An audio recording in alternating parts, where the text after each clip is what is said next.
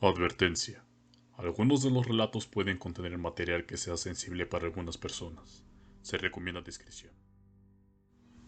Sabemos que la Segunda Guerra Mundial comprende el periodo de 1939 a 1945, pero pocos saben que paralelamente a este evento y con una duración similar, se llevaría a cabo un nefasto proyecto que cobraría en total la vida de más de 275.000 personas en hospitales psiquiátricos de Alemania, Austria, Polonia y el protectorado de Bohemia y Moravia. Este proyecto recibió el nombre del Proyecto Action T4. Empecemos con la historia, con sus antecedentes. En 1883, Francis Galton acuñó el término de eugenesia para designar las prácticas encaminadas a aumentar la calidad genética de la especie humana. Pretendió basarse en las teorías de su pariente Charles Darwin para proponer que el fomento de la descendencia de las razas superiores lograría producir hombres de una alta clase. Para 1895, el psiquiatra suizo Alfred Plotz acuñó el término higiene racial y propuso alternativas para frenar el crecimiento demográfico, entre las cuales se encontraba la eutanasia.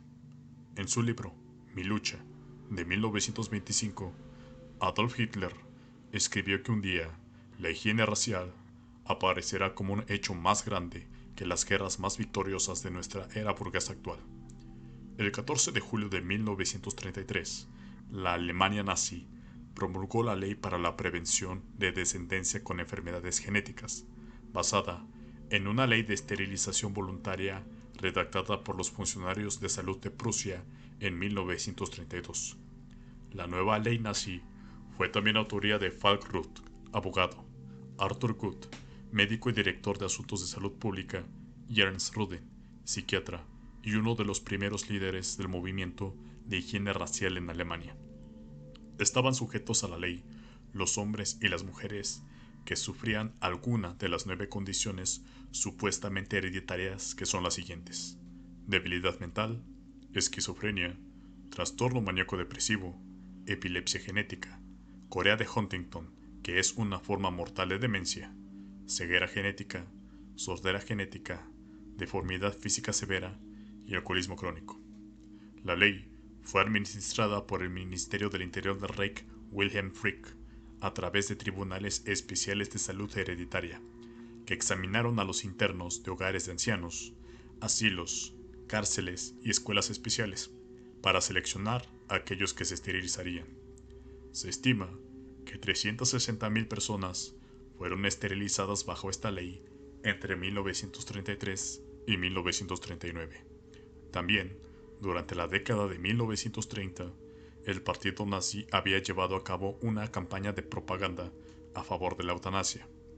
La Oficina Nacional Socialista Racial y Política produjo folletos, carteles y cortometrajes para exhibir en los cines, señalando a los alemanes el costo de mantener asilos para los incurablemente enfermos y locos. Estas películas incluyen La herencia, de 1935, La víctima del pasado, de 1937 y que recibió un estreno importante en Berlín y se mostró en todos los cines alemanes, y Yo acuso, de 1941, que se basó en una novela de Helmut Hunger, consultada para la eutanasia infantil. El exterminio se presentó a la población bajo la imagen de una acción tanto de compasión hacia el enfermo como en beneficio de la comunidad en general. Era preciso que Alemania desarrollase una economía de guerra para este entonces, en la que se liberasen camas hospitalarias, se dispusiese de personal sanitario para atender a los eventuales heridos y se evitasen derroches sociales innecesarios. Bajo estas premisas, Hitler autorizó acabar con todas las personas no productivas, y de esta forma comenzó el macabro programa Action T4, nombre que hace ilusión a un edificio situado en el número 4 de la calle Tiergarten en Berlín, la sede desde donde se dirigía el programa. El proyecto Action T4 empezó oficialmente con el registro de un juicio a finales del año de 1938, en el que Hitler instruyó a Karl Brandt su médico, evaluar una petición enviada por dos padres, que consistía en el asesinato misericordioso de su hijo recién nacido, que era ciego y tenía discapacidades físicas y de desarrollo. Según algunos registros, estas discapacidades eran la ceguera, le faltaba una pierna y le faltaba un brazo. Inclusive su mismo padre, Richard Kretschmar, describía a su hijo como un monstruo. El chico, nacido cerca de Leipzig y finalmente identificado con el nombre de Gerhard Kretschmar, fue asesinado en julio de 1939. Hitler ordenó a Brandt que procediera de la misma manera en todos los casos similares. El 18 de agosto de 1939, tres semanas después del asesinato del niño, se estableció el Comité de Reich para el registro científico de enfermedades hereditarias y congénitas, para registrar a los niños enfermos o recién nacidos identificados como defectuosos. Pocos días después de iniciada la Segunda Guerra Mundial, Hitler firmó un documento conocido como el Decreto de la Eutanasia, en el que autorizaba la muerte de los enfermos incurables.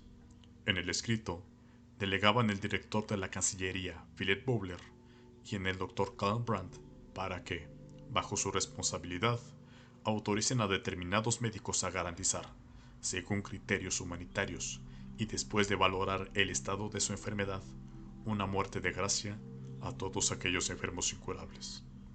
El primer paso de este programa fue la creación de un protocolo de recolección de datos que fue enviado a todas las instituciones psiquiátricas del país. A través de él, se instaba a los médicos a rellenarlo de forma rigurosa, poniendo edad, diagnóstico, tiempo de duración de la enfermedad y pronóstico. Devolverlo al Ministerio de Interior y a continuación, con todos esos datos y sin ningún tipo de valoración clínica adicional, un tribunal formado por tres psiquiatras dictaminaba si los pacientes debían vivir o debían morir. El asesinato masivo de niños, secreto por supuesto, aumentó con el comienzo de la guerra, tanto que en 1941 más de 5.000 niños menores de 3 años habían sido asesinados. El procedimiento era el siguiente.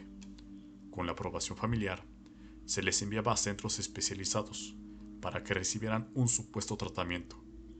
En estos recintos, dirigidos por médicos afines a la ideología nazi, se les sometía a unas condiciones deficientes, tanto en alimentación como en higiene.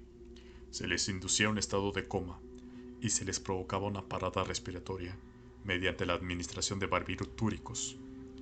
Después de la invasión de Polonia de 1939, Hermann Müller, que era director del Hospital del Estado cerca de Múnich, dijo, Es insoportable para mí que la flor de nuestra juventud deba perder la vida en el frente mientras que ese elemento débil y asocial puede tener una existencia segura en el asilo. Müller abogó por matarlos con una disminución gradual de los alimentos, lo que creía que era más misericordioso que las inyecciones de veneno, porque no solamente las víctimas se les administraba inyecciones de veneno, también había otro protocolo que es el siguiente. Los pacientes seleccionados eran trasladados a los centros con cámaras de gas por miembros de la SS vestidos con batas blancas en viejos autobuses de correos con los cristales tintados. Los familiares eran informados de que la orden de traslado era forzosa para poder llevar a cabo un mejor cuidado y tratamiento, estando terminantemente prohibidas las visitas. Los médicos que les recibían se encargaban de administrar, de administrar el gas letal y certificar la muerte. La documentación era compilada en registros civiles dispuestos junto a los edificios en los que se llevaba a cabo la eutanasia, y desde donde salían las cartas de condolencia. Las familias eran informadas que el fallecimiento se había producido por infecciones, patología cerebrovascular o causas naturales. Además, se les comunicaba que los cadáveres habían sido cremados, aduciendo necesidades de salud públicas propias del tiempo de la guerra o bien para evitar la transmisión de enfermedades infecciosas. De esta forma, era imposible recurrir a una autopsia que aclarase la verdadera causa del fallecimiento.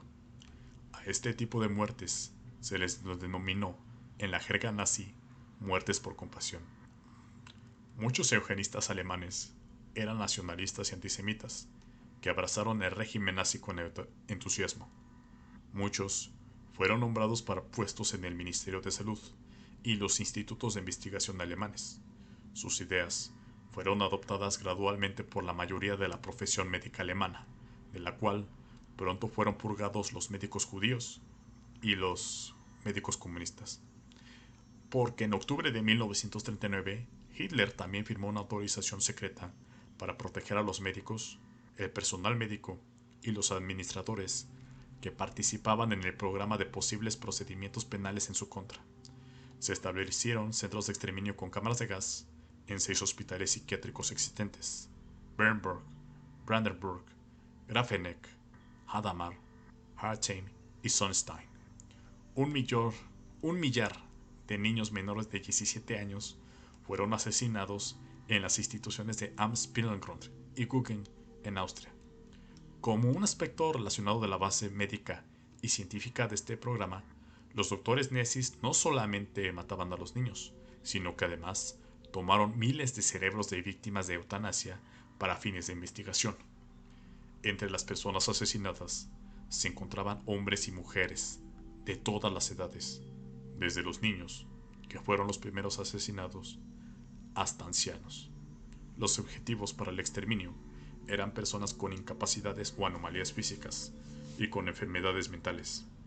El programa de eutanasia también estableció el uso de las cámaras de gas y los crematorios para el asesinato sistémico, un desarrollo que posteriormente sería empleado en el holocausto judío. El programa Action T4, como ya lo hemos dicho, fue ampliamente aceptado por la totalidad de los médicos. No hubo prácticamente ninguna resistencia real aunque el gremio de las enfermeras rechazó rotundamente el programa, se vieron forzadas a ser involucradas por parte del mismo sistema sanitario.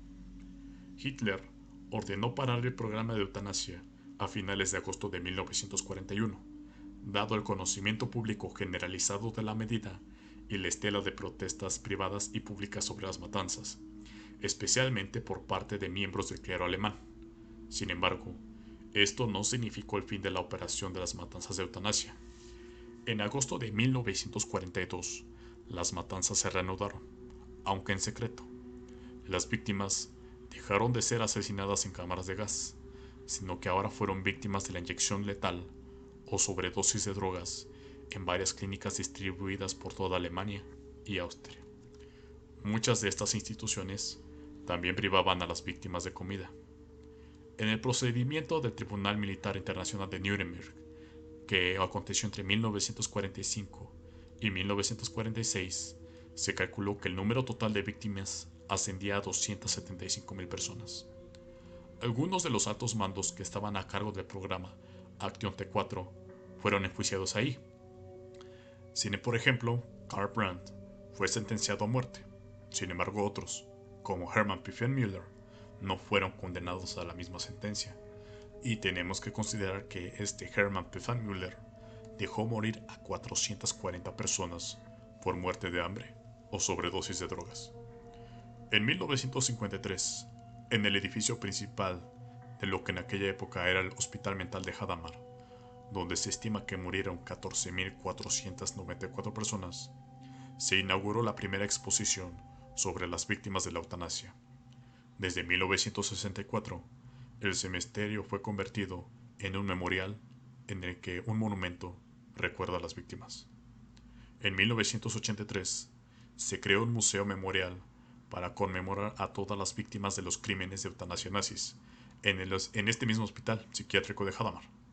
Este memorial incluye el cementerio, las habitaciones originales conservadas y una desarrollada exposición sobre el proyecto de la eutanasia nazi. También dispone de salas para proyección de películas, así como una librería de referencia. En 1991 fue inaugurada una nueva exposición sobre los crímenes nazis relacionados con la eutanasia. A partir del año 2002 se puso en marcha el proyecto Lista de Víctimas, que intenta esclarecer el nombre de aquellos que murieron en la institución. En la actualidad, el Memorial de Hadamar consiste en el cementerio algunas celdas conservadas y la exposición preparada en 1991. En el año 2001 se inauguró un centro educativo y centro de reunión para jóvenes en el mismo edificio que permitía ofrecer seminarios de varios días. El Memorial de Hadamar está bajo la supervisión y el mantenimiento de la Organización del Estado de Hessen y sus archivos se conservan las actas de los pacientes del Hospital Mental de Hadamar. Para cerrar el episodio, te compartiré lo que vivió una víctima de este infame proyecto, la vivencia del señor Martin Bader. Él era un zapatero alemán, que había quedado inhabilitado para el trabajo como consecuencia de una gripa contraída ya de adulto, que degeneró en Parkinson. Ingresó en diferentes hospitales una y otra vez, y buscaba trabajos con los que poder mantenerse él y su familia. Han llegado hasta nosotros las cartas de desesperación que enviaba su familia. Él era perfectamente capaz de comunicarse, y por ello pudo dar testimonio de lo que sucedía ahí. En estas cartas se indigna por estar ingresado en esos centros y en no poder trabajar. Su esposa es informada que el 24 de junio de 1940 es trasladado a otro centro sanitario, cuyo nombre no es desvelado. A los cuatro días, es nuevamente informada a través de una carta del fallecimiento de su marido en el centro estatal de Grafeneck a causa de un ataque cerebral. Su diario, sus cartas y las actas médicas desde que ingresó en el centro de salud de Bad Schunzer hasta que lo trasladaron a las cámaras de la muerte en Grafeneck, se convirtieron para mí en la voz del padre que murió. Sus cartas me devolvieron al hombre jovial que fue y cuya vida quedó a manos de T4. Esto es lo que dice Helmut Bader, hijo de la víctima, quien ha participado en la elaboración de una muestra dedicada a las víctimas de la eutanasia nazi que tiene el Museo Judío de Berlín en Grafeneck, fueron asesinados mediante la inhalación de monóxido de carbono 9.839 enfermos.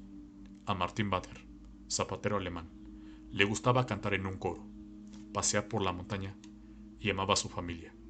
No era judío, no era gitano, no era mestizo. Su único delito era ser un enfermo y una persona no productiva para el Tercer Reich.